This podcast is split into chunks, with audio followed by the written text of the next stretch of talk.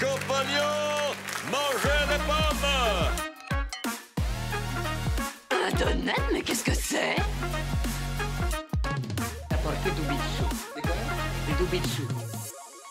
Salut à tous et bienvenue sur ce tout premier épisode de La Poire en deux. Je m'appelle Hélène, je suis pâtissière et s'il y a bien un truc que j'adore faire dans la vie, c'est manger. Je pense d'ailleurs que je suis pas la seule à aimer faire ça. C'est pourquoi j'ai prévu de vous embarquer avec moi chaque semaine et un invité pour parler cuisine. On dit souvent qu'on est ce qu'on mange et on a tous une petite anecdote à raconter autour d'une assiette. Pour ce premier épisode, je reçois Karen, qui est vendeuse en boulangerie-pâtisserie et qui est en train de passer son CAP de pâtisserie. Je vais pas développer mille ans, je vais vous laisser tout de suite avec l'interview que j'ai réalisée avec elle. Je vous souhaite une très bonne écoute et vous dis à bientôt. Eh bien, bonjour Karen. Salut Hélène. Merci de venir euh, pour ce tout premier épisode de La Poire en deux. Euh, J'expliquais en introduction tout simplement que euh, c'est un peu un grand moment pour moi ce premier épisode parce qu'il y a une petite particularité, c'est que je te connais pas, que je ne t'ai jamais vu, jamais entendu à part depuis ce matin. Et du coup, je te remercie de, de vouloir venir dans cet épisode. Comment ça va? Bah, ça va plutôt pas mal. Il fait, il fait très beau aujourd'hui. Euh, J'ai pris un bon petit déjeuner. Ah, bah, tu vois, c'était. Eh, ça y est, c'était, c'était une de mes premières questions parce qu'on est encore un petit peu tôt dans la matinée et ouais. euh, c'est quelque chose que, euh, que moi je fais systématiquement mais que euh, pas tout le monde, j'ai remarqué. Est-ce que tu as petit déjeuner? Donc j'ai déjà la réponse, oui. oui. Mais qu'as-tu petit déjeuner ce matin? Il se trouve qu'hier j'ai fait un gâteau marbré, donc euh, donc c'était c'était assez rapide comme petit déjeuner, mais c'était quand même pas trop mal. Le petit déj, c'est quelque chose que tu fais tous les matins ou euh, c'est quand tu as quelque chose à manger euh... Normalement, c'est quasiment tous les matins. Après, ça change, euh, ça change pas mal selon mon rythme de travail, euh, ce que j'ai mangé la veille et tout ça, mais, mais c'est un de mes repas préférés de la journée. Ah, Donc, euh, bah ouais, ouais, c'est là où on peut manger des trucs sucrés et très gras parce qu'on sait qu'il y a toutes les journées après pour les, pour dépenser tout ça. Donc, euh, donc ouais, j'adore petit déjeuner. En parlant justement de petit, petit déj et de sucré, donc tu es vendeuse en boulangerie-pâtisserie. C'est ça. Ça t'arrive de, de, de, picorer un petit peu en, oh, au oui. boulot Ouais. ouais, ouais. Je, je, je, pensais que ce serait plus dur de résister à la tentation, mais le fait est que vu que c'est autour de nous tous les jours, au bout d'un moment, on s'y fait quand même. Donc, euh, donc je suis pas non plus euh, constamment en train de manger, surtout qu'il y a forcément aussi un petit peu de travail. Donc, euh, donc je peux pas, je peux ouais, pas parler aux clients la bouche pleine est-ce que, est-ce que goûter ce que tu vends, c'est pas un petit peu mieux connaître le produit, si, franchement? par contre, Ah bah oui, oui clairement, c'est c'est c'est mon argument euh, de, de défense. Ouais. En plus, on a des, des pâtissiers qui quasiment tous les week-ends font au moins une petite pâtisserie qui qui est, qui est juste faite pour le week-end ou alors qui font pas très très souvent. Donc, euh, ah, donc ça c'est cool. Bah ouais, ouais, c'est clairement la bonne occasion pour dire bah, il faut que je le goûte parce que sinon je sais pas ce que je vends. Donc, euh, donc je Et me c'était quoi euh, la pâtisserie du week-end dernier? C'était un, c'était un rocher praliné avec, avec une dèque noisette, des morceaux de noisettes, un petit praliné. c'était un truc un peu trop fat, mais. Ouais, tu mais c'était, c'était quand même pas mal. Ça, c'était quand même, c'était quand même du plaisir. Hein. Et donc, euh, du coup, tu es en train de passer ton CAP de pâtisserie. Oui. Tu le passes en candidate libre? C'est ça. D'accord. Passe au mois de juin. C'est quelque chose que, que tu veux faire depuis longtemps ou c'est en étant tombé dans le, dans le milieu de la boulangerie-pâtisserie que tu t'es dit pourquoi pas, je tente ma chance euh... Non, non, ouais, c'est, c'est l'inverse. Je suis, euh, là, je suis en boulangerie-pâtisserie parce que je vais passer mon CAP. Mais euh, c'est quelque chose que j'avais en tête depuis euh, je pense au moins 5-6 ans. J'avais fait une première tentative, euh, parce qu'il y a une époque où, euh, où la marque Michel et Augustin euh, offrait la formation, enfin ils offraient des cours Mhm. mmh. pour se préparer au CAP, et j'avais j'avais participé à, ce, à leur concours.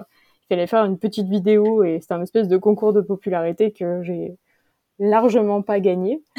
et du coup, euh, du coup, je me suis dit bon bah tant pis, c'est pas cette année. Et après, euh, en fait, j'ai fait des, des travails très très différents euh, avant de avant d'arriver à la pâtisserie euh, j'étais développeuse et je travaillais dans l'édition donc euh, rien à voir. ouais voilà et, et, et à chaque fois en plus j'étais un peu enfin c'était des travaux qui, qui nécessitaient que je m'implique pas mal parce que souvent j'étais débutante donc euh, donc j'avais pas le temps de faire autre chose enfin puis en plus j'étais j'étais plus jeune j'avais une, une, vie sociale beaucoup plus développée que maintenant donc clairement, je me voyais pas prendre le temps de bosser mon CAP sur les soirs et week-ends comme, comme je le fais maintenant. du coup, tu as eu le plaisir d'aller à la bananerie le, le, C'est un peu le. Ah non, non, du tout. D'accord.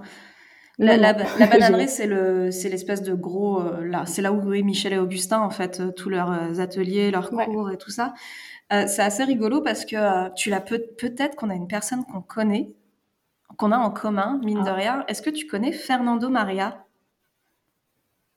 Ah, le, ce nom me dit quelque il chose. Il a été euh, longtemps euh, employé pour Michel et Augustin et il a donné beaucoup de cours euh, pour les, pour les élèves en CAP candidat libre. Ah mais si, mais oui, j'ai vu son nom dans, parce que une, une de mes potes qui préparait aussi le CAP m'a passé le livre de formation du, au CAP Augustin et Fernando. Et, bah, et bah, Fernando a été la, a été la personne qui m'a formée pour mon CAP de pâtisserie. D'accord, parce que toi, tu l'as passé avec eux, du coup. Euh, je l'ai pas passé avec Michel et Augustin, je l'ai passé en candidate libre et euh, Fernando s'est développé dans une autre activité qui s'appelle Pattis Coach et euh, du coup, il fait des cours en ligne, des CAP blancs et tout. Et euh, je l'ai passé avec lui. Donc, je l'ai l'ai encore régulièrement, pas au téléphone, mais par les réseaux, des choses comme ça. Donc, Ouais, ouais. Trop bien.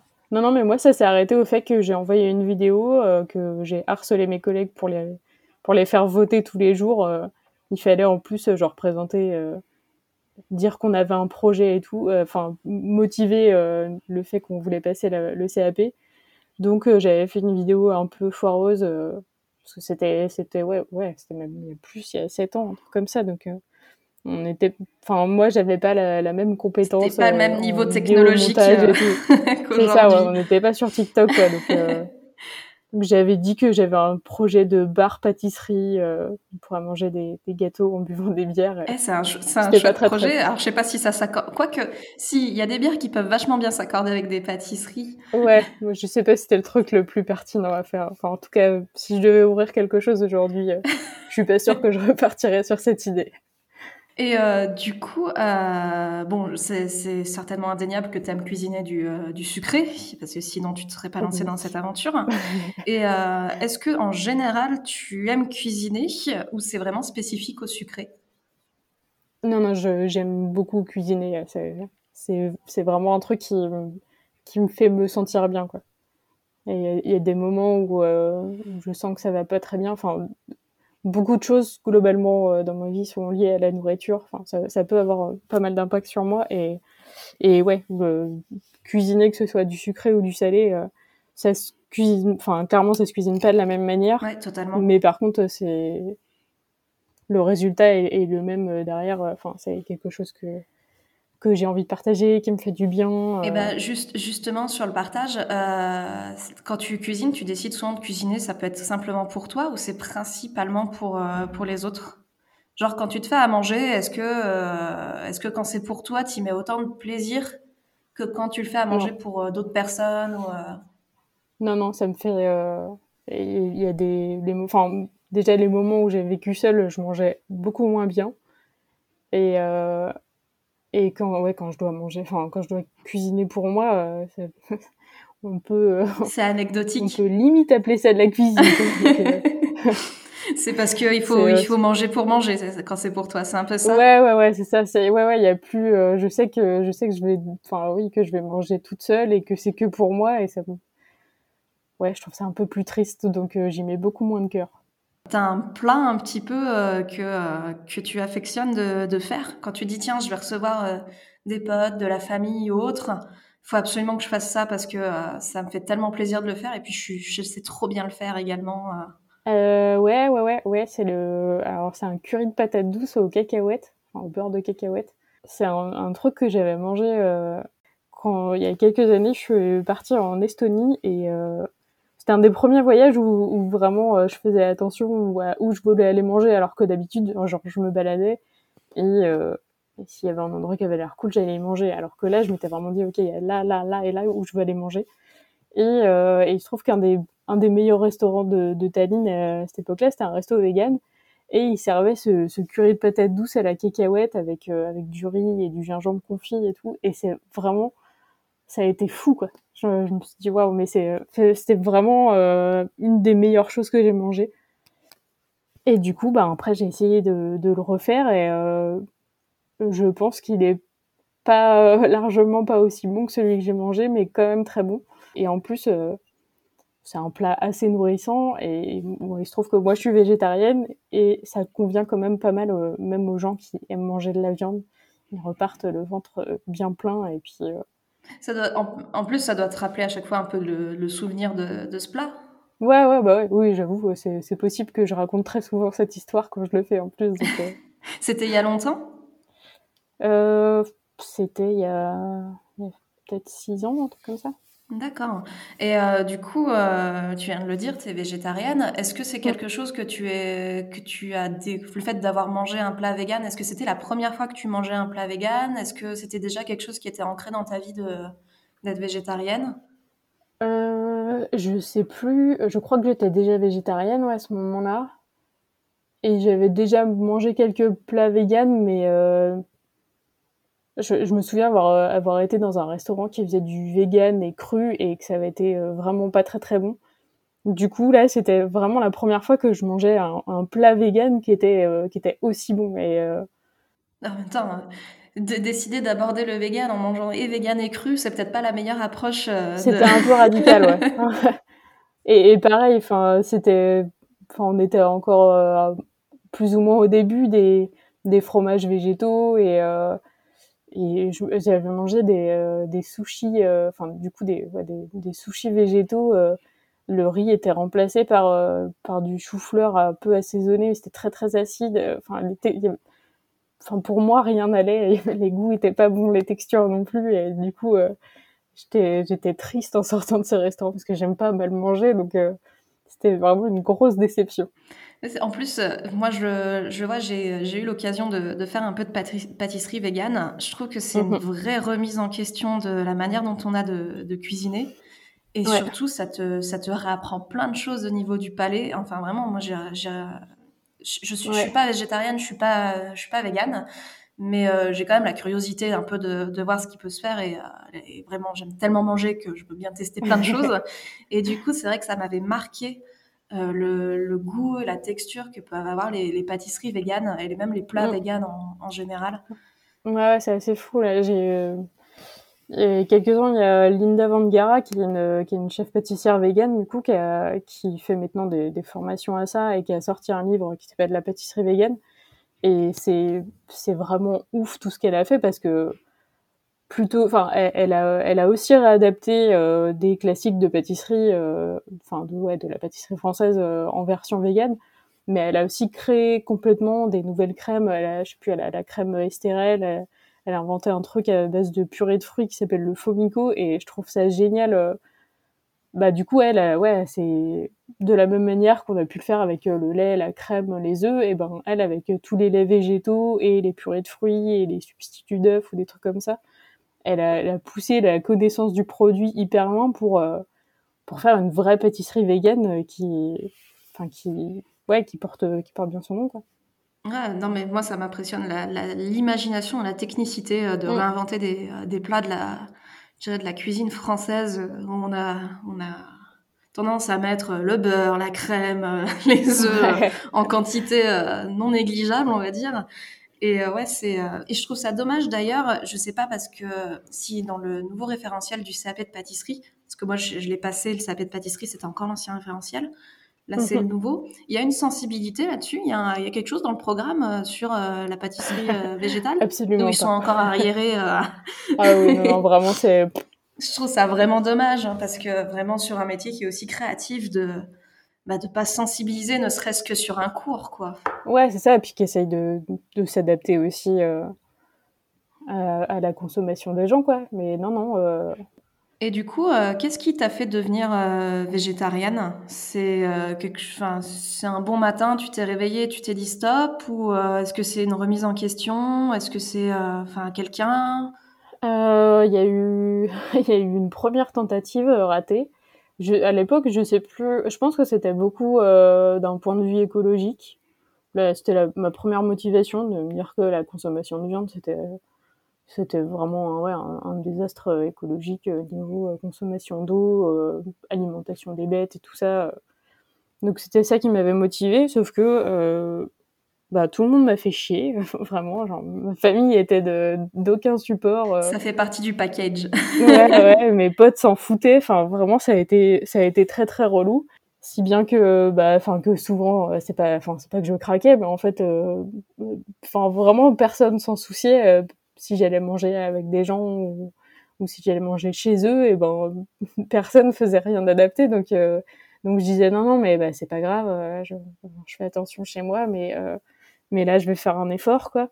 Ben, un an plus tard, je suis, je suis sortie avec, avec quelqu'un et au bout de quelques mois, il m'a dit ouais, bon, bah, c'est bon, genre là, genre 1er janvier, je, je passe au full végétarien, ça me saoule. Et puis j'ai dit bon bah ok, euh, genre si on est à deux, ça sera forcément plus facile quoi. Et ma famille, euh, genre vu que c'était la décision de mon copain, a trouvé ça euh, tout à fait admirable et il m'a dit ok bah c'est super, on va faire des efforts et tout. Et donc j'étais j'étais dégoûtée et en même temps euh, très contente.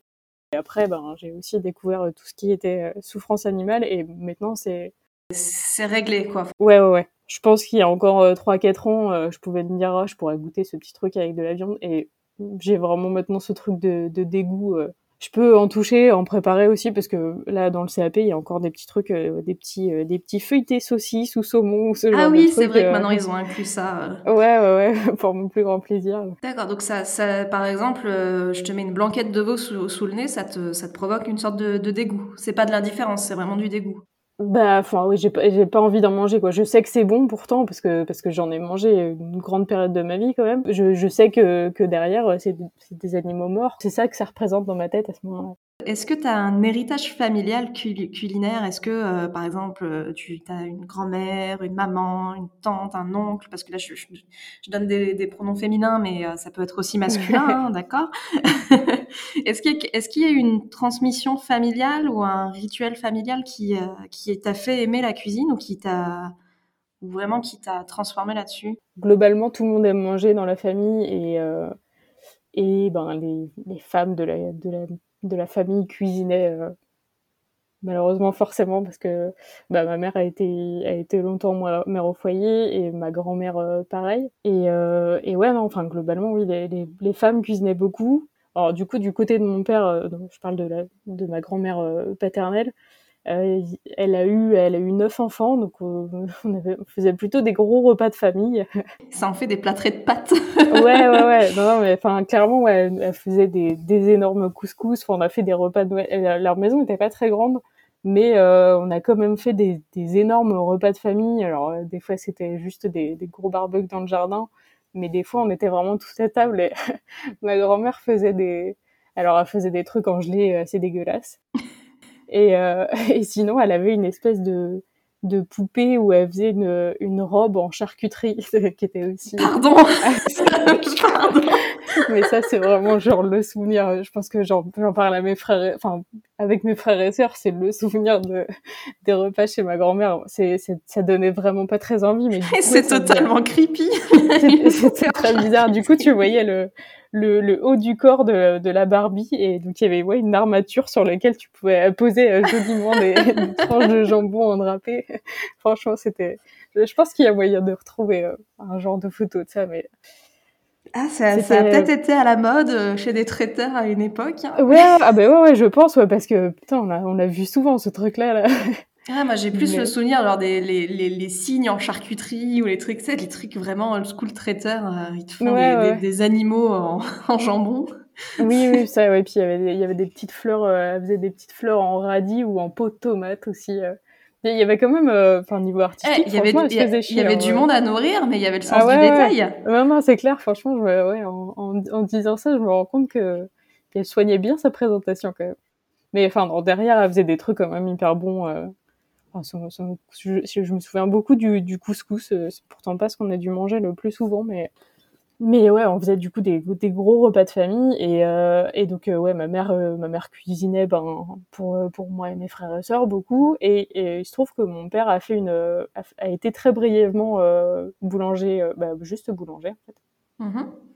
Quand il était, il a fait son apprentissage en, en boulangerie et il a il a bossé euh, deux trois ans donc ça c'est tout ça c'était avant que je sois née. Mais euh, il a, ouais, il a travaillé 2-3 ans en, boulangerie et après, euh, après, il a été envoyé au service militaire et il s'est blessé, donc il a, il a, il a dû faire autre chose. Mais, euh, mais du coup, euh, et, donc après, euh, donc moi, quand, quand je suis née, il était chauffeur de car et il n'était pas très très souvent là. Mais quand il était là, c'était assez exceptionnel. Donc, et souvent, il cuisinait. Et c'était un peu la fête quand c'était lui qui cuisinait. Et, et j'ai un souvenir que, que, de temps en temps, très très exceptionnellement, il faisait de la brioche. Et c'était c'était fou parce que ça prenait ça prenait du temps de faire de la brioche. Enfin, généralement, il la faisait sur deux jours, il la pétrissait à la main et il la faisait pousser sur le radiateur. Et je me souviens très très précisément de, tout ça. Et en plus elle, elle n'était pas très très bonne cette brioche à la fin parce que je pense que là maintenant je sais qu'il faut la pétrir très très longuement pour avoir un beau réseau glutineux comme on nous apprend pendant le CAP ah, le fameux réseau glutineux ouais pour celles et ceux qui savent pas ça fait que quand on étire la pâte ça fait un truc très fin un peu translucide et on voit que la pâte est très élastique et et je me rends compte qu'il ne devait pas du tout y avoir ça, parce que c'est vrai que bah, c'est chiant à pétrir à la main. Donc, euh... bah ouais, mais il y mettait tout son cœur. Ouais, ouais, c'est ça. Et je me souviens, elle avait quand même un, elle avait un bon goût de levure. Enfin, je me souviens vraiment de l'odeur de la levure, donc euh, ça m'a marqué. Qu'elle, et enfin, de toute façon, oui, on a mangé euh, avec euh, probablement beaucoup de Nutella dessus ou du beurre, mais elle était bonne quand même.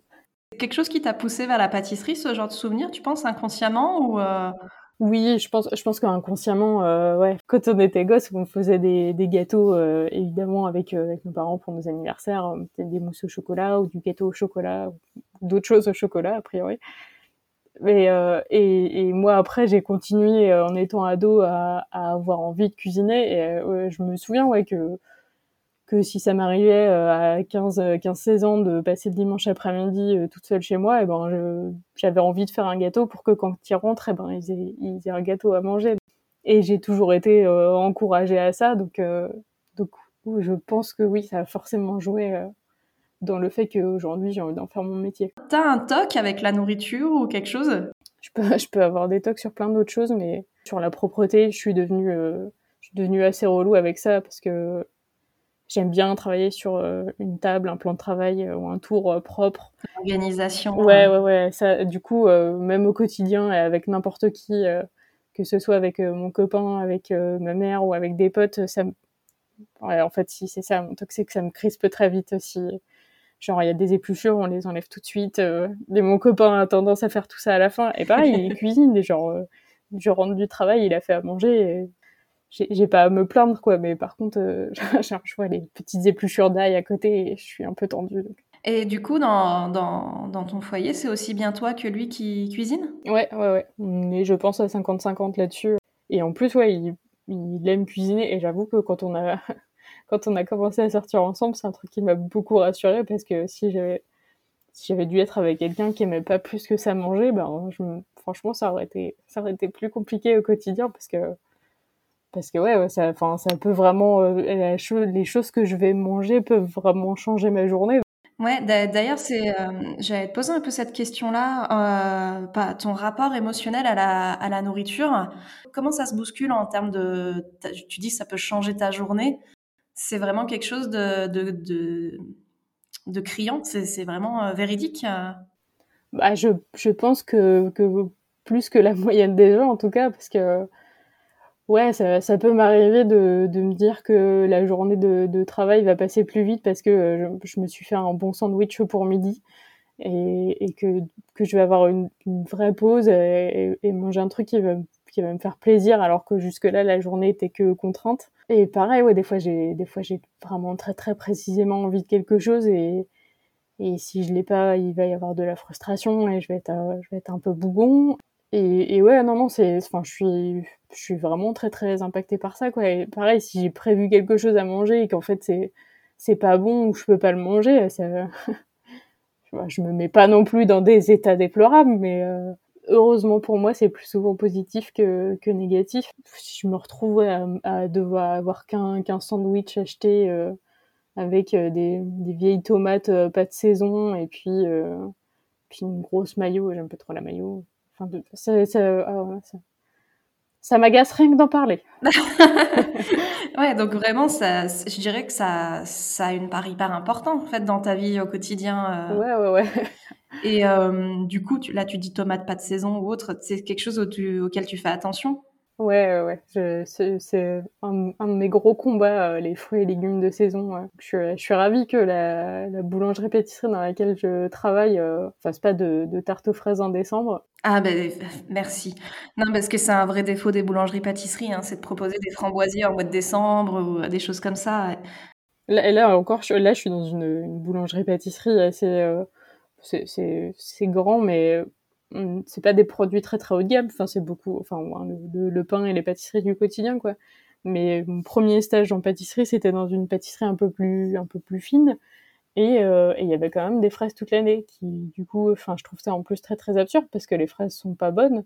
Elles ont elles ont pas de goût elles sont pas sucrées euh, elles ont vraiment un goût de flotte quoi. Donc c'est limite se tirer une balle dans le pied de servir ça en fait après, malheureusement, euh, malheureusement, si les gens les achètent, c'est qu'ils sont prêts à manger ce genre de trucs, puis qui sont, qui sont mine de rien habitués à manger ces produits pas très bons. Donc, euh, c'est qu'il y a la demande. C'est aussi un peu, euh, un peu nivelé par le bas les attentes des clients et je sais pas, ouais, enfin, euh, je me dis qu'il y a aussi un, ouais, un petit rôle d'éducation euh, des clients, quoi, de leur expliquer que les choses sont meilleures si on les mange euh, quand c'est le bon moment pour elles, quoi. Mais ça, t'as pas, pas l'impression quand même que c'est quelque chose qu'on qu'on martèle depuis des années, en fait, le fait de manger des fruits et légumes de saison, de bah faire attention à pas manger 20 kilos de Nutella ou des choses comme ça? Ouais, ça, en fait, c'est, c'est, c'est chiant parce que, parce qu'on en parle depuis très très longtemps et je sais pas, il y a eu un moment où c'était un peu genre le truc des, genre des gens de, de la ville, quoi, qui, de dire que, qu'ils savent pas quand est-ce que, que les légumes poussent parce que, parce qu'ils ont pas de jardin et tout ça, mais sauf que c'est complètement faux parce que, parce que Internet. ouais, déjà Internet. Et puis, enfin, moi, j'ai plein de gens autour de moi qui, euh, qui ont des, enfin, j'ai grandi, j'ai grandi vraiment à la campagne, campagne. Donc, euh, beaucoup de gens ont un potager et des gens qui leur filent des fruits et des légumes. Donc on sait très bien quand les choses poussent. Et pour autant, ça les empêche pas d'acheter euh, ouais, d'acheter des fraises euh, des caisses présentes, euh, d'acheter des tomates aussi toute l'année. Enfin, c'est, ouais, c'est vraiment les deux gros produits, les fraises et les tomates, que, que tout le monde achète maintenant enfin, sans souci. Et ben oui, ok, ça peut pousser ailleurs, mais dans quelles conditions quoi ça, En fait, ouais, ça me saoule que ça soit autant martelé et que tout le monde s'en fout autant. Et qu'en plus ouais, en plus derrière le truc c'est qu'on mange des trucs qui sont qui sont pas assez bons c'est quand même très très très très dommage quoi Ouais, c'est sûr. C'est sûr que la tomate du mois de décembre, euh, enfin, ça n'a pas de goût, ça n'a pas de texture, c'est assez terrible. Là, là, où je travaille, euh, du coup, on, on, fait des sandwichs aussi. Et un midi, il y a une dame qui nous a demandé si, euh, si la mayonnaise qu'il y avait dedans était maison. Et donc on lui répond que non, mais euh, coup derrière, on a lu l'étiquette de la mayonnaise pour voir ce qu'il y avait dedans. Et je trouve qu'il y avait pas trop trop de, de donc c'était cool. Et moi je me suis dit, putain, c'est con quand même parce qu'elle s'inquiète de ce qu'il y a dans la mayonnaise, mais par contre ça la dérange pas qu'il y ait des tomates euh, tout le temps dedans qui sont dégueulasses. Et en plus c'est pareil, euh, il y a de la viande dedans qui est pas forcément de... je veux pas dire qu'on qu vend des produits de merde, mais c'est pas non plus le jambon du du cochon qui est, qui est bio, quoi. Donc, euh... Je dirais, c'est comme dans toute entreprise, hein, il y a un problème de rentabilité, de rapidité ouais, qui ouais. se pose. Hein. Ça, ça j'ai pu le constater dans, vraiment dans toutes les structures. Hein, donc, euh... mmh. Il faut aussi se poser les bonnes questions sur ce qu'on mange, quoi. Enfin, c'est pas forcément les, les, les, produits transformés qui sont les plus sales, quoi. Enfin, je vais pas défendre le transformé non plus, mais le problème est pas forcément là où on a l'impression. Et du coup, tu te fournis en fruits et légumes chez ton pote maraîcher? Non, parce que c'est pas lui le plus près, mais euh, soit on va au marché le week-end, soit, euh, soit à la Biocop, parce que du coup, j'habite en Bretagne et on a beaucoup, beaucoup de Biocop et c'est assez cool. Ah, d'où le concept de, de bar-pâtisserie, non? Allez, je balance un cliché sur la Bretagne, on est parti. non, ouais, c'était avant. Ça fait, ça fait pas très longtemps que je suis en Bretagne. Je adoptée, mais euh, on a de quoi se fournir euh, pas mal en légumes. Ah, on a quand même eu le problème euh, cet été pour avoir des fraises. Pour avoir des fraises sur le marché, ben il y a un très très gros stand qui, qui tout l'été vend de la fraise de Plougastel, sauf que il y en a presque pas eu.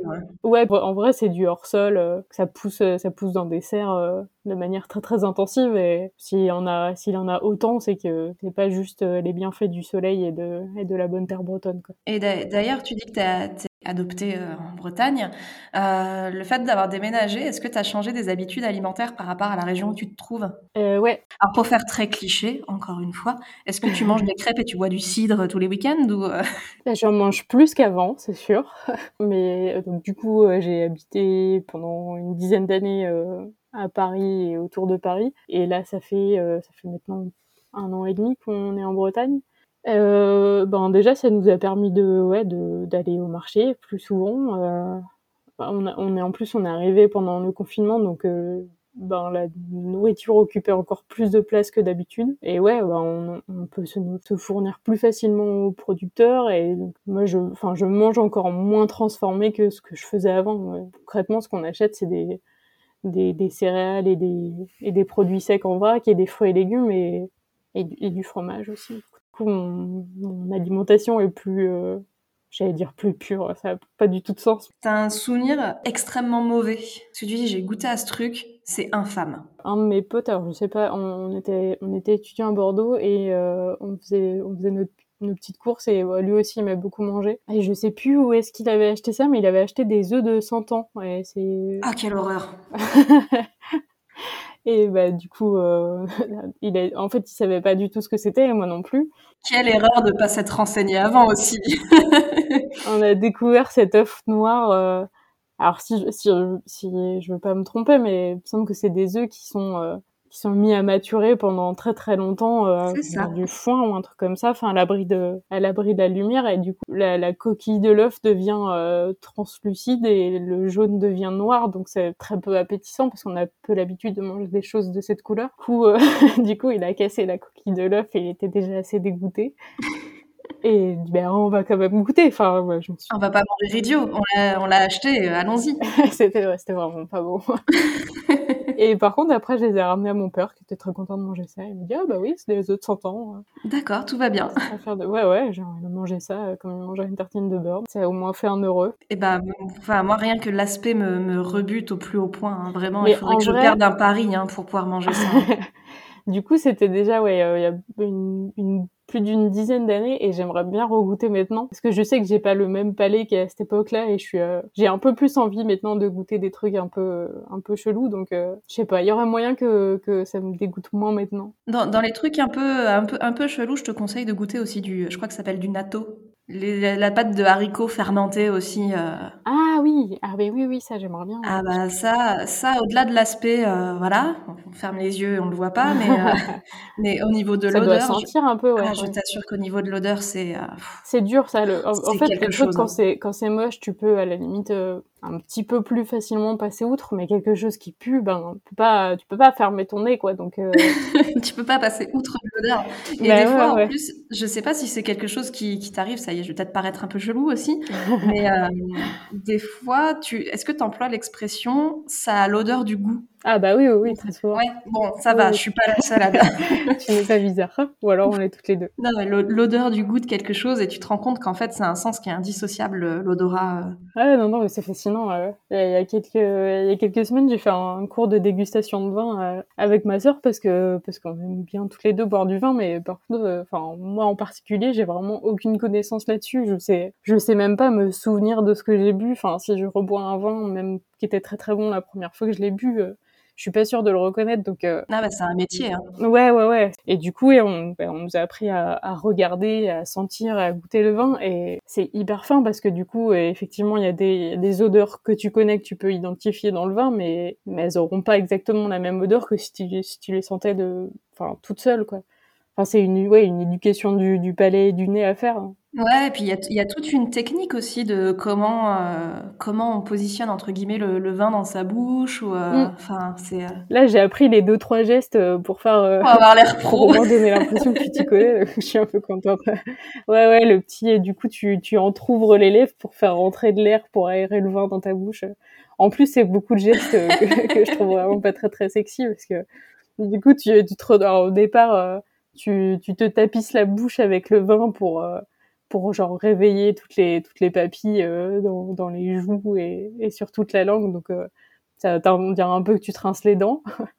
Et puis et puis après ouais tu fais rentrer de l'air. Donc euh, ben faut pas se rater parce que sinon tu recraches ton vin. C'est vraiment très élégant. Et euh, et après ben là souvent il recrachait donc enfin tout le monde en train de cracher dans un bol. Je trouve vraiment pas très, pas ça très très sexy comme cérémonial. Mais j'ai un souvenir moi qui me revient c'était euh, j'étais à, à Dublin et j'ai visité forcément quand tu vas à Dublin tu visites l'usine Guinness Et oui. Forcément. Et euh, ça m'avait marqué aussi la dégustation de Guinness où ils te demandaient d'expirer par le nez en même temps que tu avais la Guinness dans la bouche pour relever les arômes et tout. Mm. Et c'est quelque chose qui m'est resté et ça m'arrive souvent de le faire en cuisine. Maintenant, j'ai pris un peu ce réflexe-là. Ah Et c'est vrai que des fois, ça change pas mal de choses. Tu mets l'aliment dans ta bouche, Mhm. tu le mâches un peu et puis euh, tu, tu, euh, tu expires par le nez. Enfin, tu fais une, un espèce de truc que tu fais remonter et, et ça, ça, ça relève encore des arômes différents. Voilà, petite, euh, petite astuce. euh. et il a l'air un peu, un peu bizarre à, à expirer par le nez en train de manger. Vous verrez, euh, ça change tout. Moi, j'avais eu le cours pour, euh, pour bien servir la Guinness, mais, mais après, on m'a laissé la boire toute seule et j'avais pas eu ce conseil-là. Tu sais faire le trèfle en mousse Ah non, non, pas le trèfle. Ah non, non, je sais juste qu'il faut, qu'il faut, tu penches ton verre et puis après, tu le remets droit. Et c'est, je sais juste le truc pour avoir la belle mousse. Il y en a pas beaucoup qui font le trèfle. hein. Mais- Mais c'était aussi un très très bon souvenir. euh, C'est vrai que quand on parle beaucoup de nourriture, mais c'est aussi à travers ce genre de choses là oui, que je me rends compte que mon palais a évolué, qui est devenu un peu plus euh, un peu plus relou. euh, des, des trucs euh, ouais, avec- des vrais bons goûts. Enfin, puis ouais, en plus, euh, j'ai- j'aime maintenant j'aime beaucoup l'amertume et je me suis, enfin donc euh, donc je bois souvent des, des bières euh, brunes. euh, J'aime bien vraiment que ce soit très très amer et et ça m'a amené aussi à boire du café. J'ai commencé à boire du café cette année alors que j'en buvais pas avant. et- Tu es arrivé à te passer de café? Tu buvais du thé au moins peut-être? Oui, je buvais énormément de thé. C'était team, team thé euh, le matin. Ouais. Et en fait, euh, c'est pendant mon deuxième stage de pâtisserie, tout le monde buvait du café et, et genre j'aime bien avoir quelque chose à boire, j'aime bien avoir une, une grosse tasse pleine. Donc, euh, donc je me suis mis à prendre du café et je me suis dit, bah, c'est pas si dégueulasse en fait. Et donc maintenant, je bois les deux et je suis, en- je suis à chaque fois, je suis trop contente de d'avoir euh, d'ajouter un nouvel euh, nouvel aliment à, à mon Pokédex. ça, ça c'est fait. Est-ce que tu aurais une, une adresse à recommander? Oui, euh, bon, le premier auquel je pense, on va faire honneur à la Bretagne. Du coup, je suis euh, pas très très loin de Lorient et euh, il y a une crêperie qui s'appelle le Clos Marine et c'est pour de vrai les meilleures crêpes que j'ai mangées. Les meilleures crêpes et galettes. Elles sont, euh, elles sont très croustillantes. Ils font des garnitures hyper bonnes. Et genre là, à Noël, euh, ils avaient fait un, truc avec une, une crème de potiron et des épices et des, et des petites tuiles, tuiles de crêpes aux épices. C'était assez fou.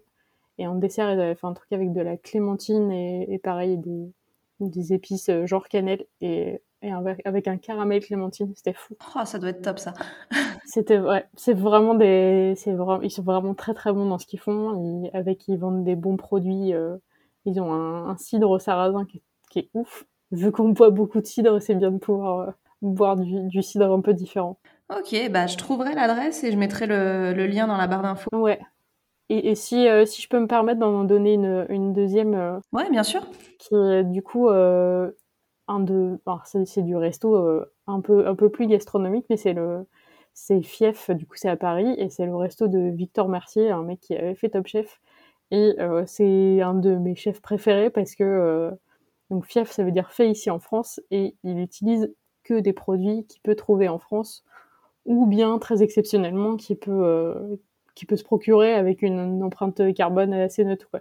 Donc, euh, donc il a, il a travaillé beaucoup de trucs pour pouvoir les faire avec euh, avec du local. Donc, euh, ben, typiquement sur les desserts, il va pas utiliser de vanille. euh, ils font pas de café, ils font des un- une espèce de mélange de de poudre de, de noisettes et de et d'autres d'autres herbes qui fait un qui fait un genre de café. Et enfin, et bref, c'est très très très bon. Euh, ils ont ils font une option végétarienne, donc euh, il y a moyen de, de manger du gastronomique, euh, pas forcément très très cher. C'est, on est, on est largement en dessous les 100 euros. Ouais, ça, ça a l'air sympa, effectivement. Ouais, ouais, on peut manger au comptoir et du coup voir les préparations, donc euh, c'est, c'est un des, c'est un des rares restos assez haut de gamme que j'ai fait et c'était vraiment une très très très chouette expérience et je suis hyper admirative de sa démarche en plus. S'il ne devait rester qu'un seul plat sur Terre. Ah. non. Ah bah allez, mais, non mais allez, sinon si tu veux, je t'en accorde deux ou trois. S'il devait rester voilà que, que deux ou trois plats sur Terre. Ben, je pense que quand même il y aura des pâtes. Les pâtes, ça passe toujours quoi. Puis, puis ouais, ouais, non, ouais, ça fait, ça, non, ça fait toujours plaisir des pâtes. pense qu'il faudrait quand même du chocolat un petit peu. C'est pareil, c'est ça, ça c'est chiant le chocolat parce que ça vient forcément de loin et c'est pas toujours. Euh, c'est pas toujours éthique. Ouais, c'est pas c'est pas génial. C'est assez obscur et euh, c'est vrai que j'invite j'invite vraiment euh, tout le monde à regarder plus en détail le chocolat qu'on achète, d'où il vient, de quoi il est composé. Il y a, il y a des chocolatiers en France qui font qui font du chocolat entre guillemets, enfin entre guillemets, non, totalement éthique.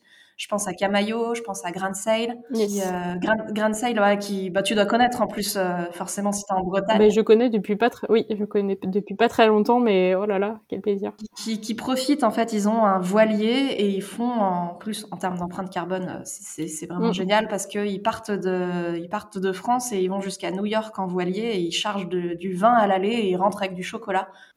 Autant dire qu'ils ont la vie Quelle de belle entreprise.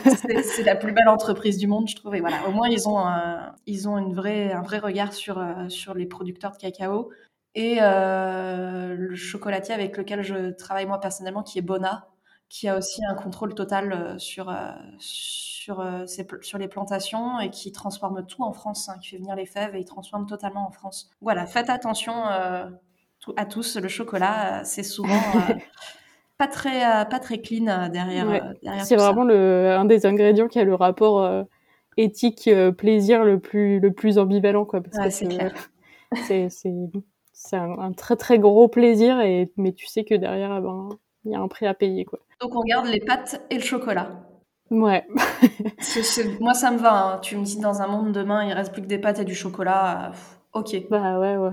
On peut, survivre malgré tout. Et la toute dernière question pour euh, clore ce podcast, euh, ça va être euh, est-ce que spontanément, là comme ça, la première expression qui te vient en rapport avec la cuisine?